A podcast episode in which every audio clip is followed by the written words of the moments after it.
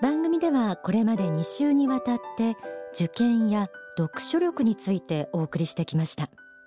くしくも今日お送りする心の指針も知に関する内容です。タイトルは知的自己実現。では朗読します。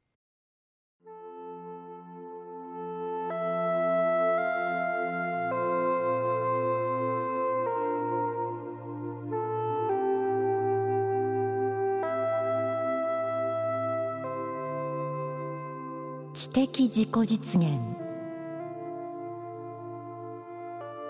知的な人間になりたいと願っている人は多いだろう。知的な仕事で成功したいと志を立てている人もいるだろう。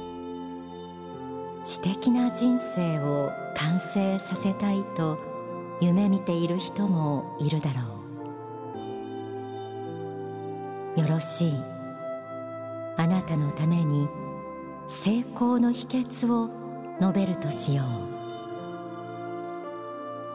う。第一点は良き習慣を身につけることだ。毎日繰り返して良きことを継続することだ。それは早起きでも運動でも読書でもよい。良き習慣の力を形成することだ。第2点は集中力を鍛えることだ。気を散らさずに思考を集中させる訓練が大切だ。そして第3点が内省的な気分を大事にすることだ。反省や瞑想によって魂を奥深いものにしていくことだ。これが知的自己実現の道である。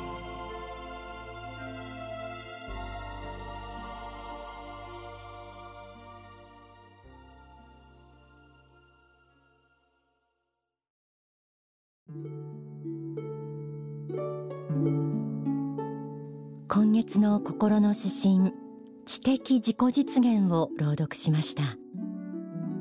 知的というと都会的で洗練された人というイメージを持つ人もいるかもしれません。ただここ何週かにわたって仏法真理が持つ知の側面をお伝えしていますが人間が知恵を求める営みは宗教でいうところの悟りを求めるという行為の一部なのだと強く感じることがあります。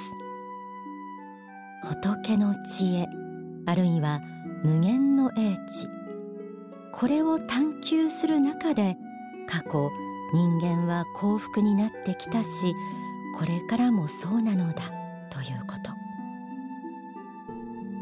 仏が人間を作った時無限の向上を目指せという願いを込めたということは以前もお話ししましたがこの仏の無限の英知を探求することの中に人間の向上があり発展があり幸福をもたらすとも言えそうです。さて今回の心の指針はこんな言葉から始まりました。知的な人間になりたいと願っている人は多いだろう。知的な仕事で成功したいと志を立てている人もいるだろう。知的な人生を完成させたいと夢見ている人もいるだろう。知的であることは特に現代では大切な価値の一つでしょう。また知的生活つまり自らの教養が日々に深まっていくような生活はそれそのものが幸福であるのみならず人生の成功にも直結しています。心の指針はこう続きます。よろしい。あなたのために成功の秘訣を述べるとしよう。心の指針は知的自己実現の道を歩むための3つのポイントをそれも非常に具体的なことを示しています。一つ一つ見ていきましょう。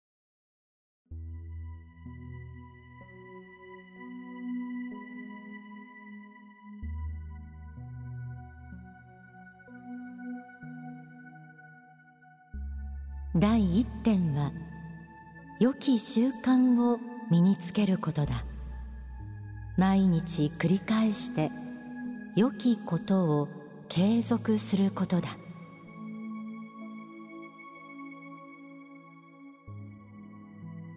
第一点に良き習慣を身につけることが挙げられました。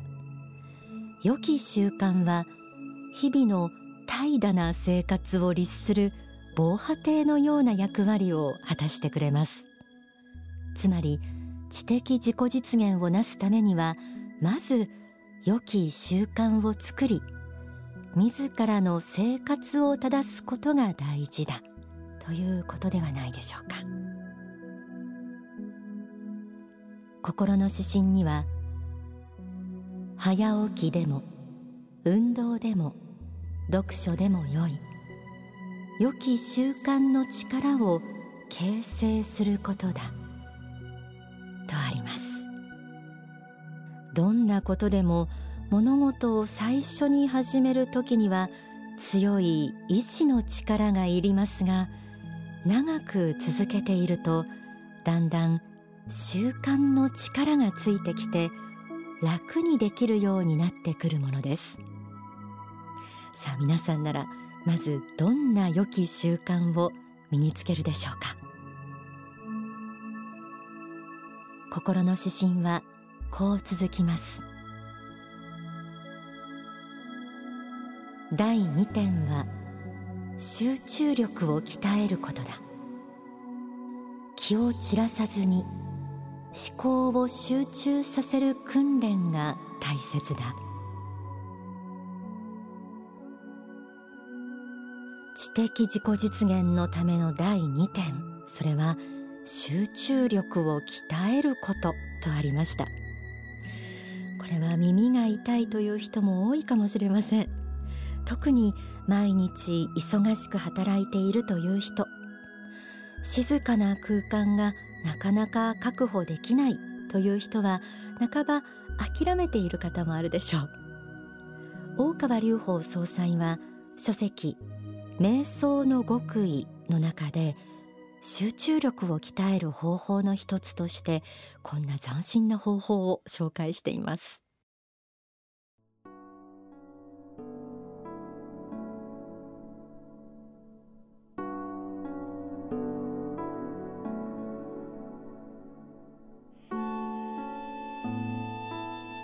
皆さんは通勤時間というのがあるでしょう。電車の中は満員でしょう。いろいろな人が乗ってくるでしょう。いろいろな音が聞こえてくるでしょう。いろいろなものが見えるでしょう。この満員電車の中にいて1時間書物を読み続けてそれ以外のことを考えずにいられるなら相当な集中力ができているのであります。まずとりあえず目指すべきは1時間でありましょう。1時間没頭できるかどうか。それができない人は30分。15分から始めてもいいですが1時間没頭できるかどうかそれが2時間3時間と没頭できて雑念が浮かばないようになればかなりのレベルまで来たと言っていいでしょう。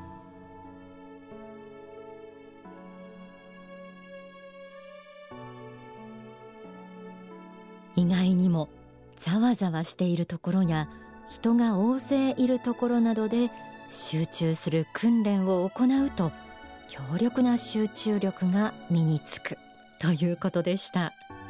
実際大川総裁自身も一番集中力がついたのは高校時代満員の記者の中で本格的な勉強を行っていた時だったと言います。この方法は忙しく働く人もできる集中力増強法と言えるかもしれません。そして心の指針は知的自己実現のための第3点としてこう説きます。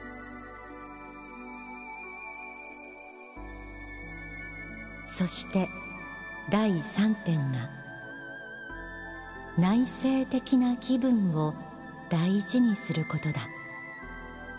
反省や瞑想によって魂を奥深いものにしていくことだ。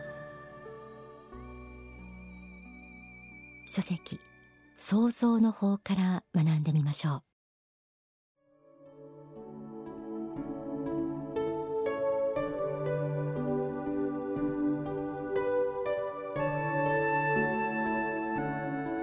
19世紀の思想家で日本でも明治大正時代の人たちがよく読んだ思想家にカーライルという人がいます。その人の言葉に蜂は暗闇の中で蜜を作る。脳は沈黙の中で思想を作り出す。というものがあります。情報収集をしていろいろなことを勉強しなければいけないのですがそれだけではダメなのです。時々情報遮断をして一定の間邪魔されない孤独な時間を取らないと考えを煮詰め蜜を作ることはできません。本当に大事なものを作るためにはやはり一定の情報遮断が時々必要なのです。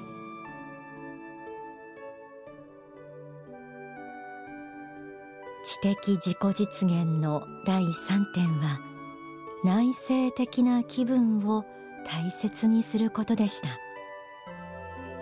ただただ情報や知識を得るだけではなくそれをもとに施策を練り知恵へと変えていく。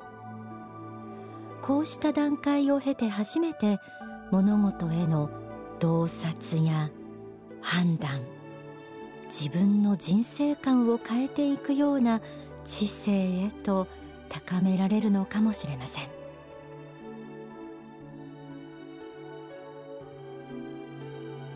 これが知的自己実現の道である。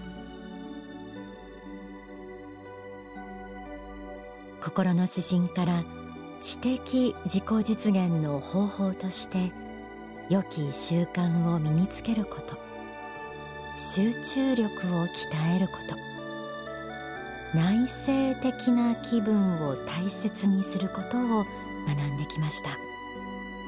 ここで大川隆法総裁の説法をお聞きください。若い人向けに学びの大切さを説いたサクセスナンバーワンの精神という説法です。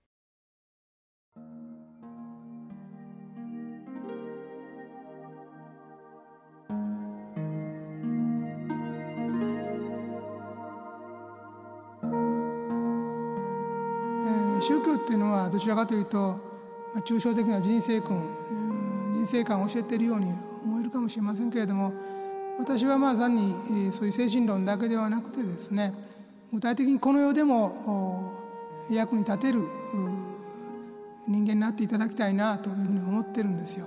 この世において何らかの職業で世の中に貢献できるような皆さんであってほしいなと思うんです。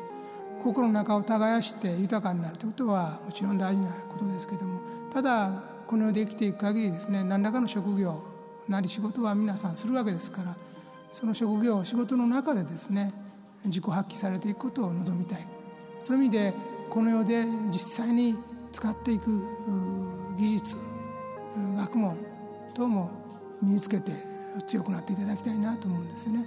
そういう武器を持っておれば世の中を渡っていきます。そういう武器を持ってその使い方を知らなければですね、えー、人に依存して他の人の助けを増すのみの人間になっていきますね。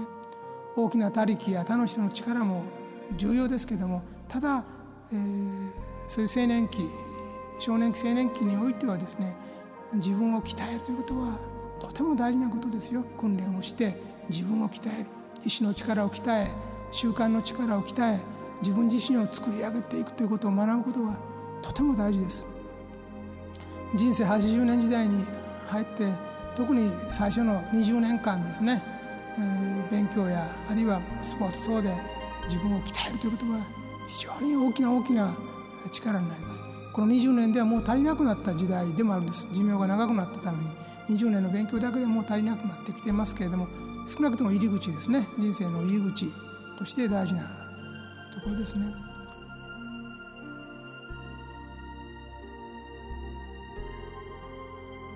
お聞きいただいた説法は書籍サクセスナンバーワンの精神に収められています。この書籍に関しては番組の最後にご案内するお近くの幸福の科学までお問い合わせください。心の指針知的自己実現を学んできました。特に3点目の内省的な時間というのはまさに宗教的な時間です。幸福の科学では人間は皆仏から分かれてきた仏の子だと教わっていますがその仏は慈悲にあふれた存在であると同時に知恵の根源でもあります。つまり私たちの心の奥深くには仏の知恵につながる部分がありここに行き着くためにさまざまな学びや精進が必要となってくる。その意味で宗教的には究極の知恵を求めることは仏を求めることと同じだと言えるかもしれません。ではもう一度心の指針知的自己実現を朗読します。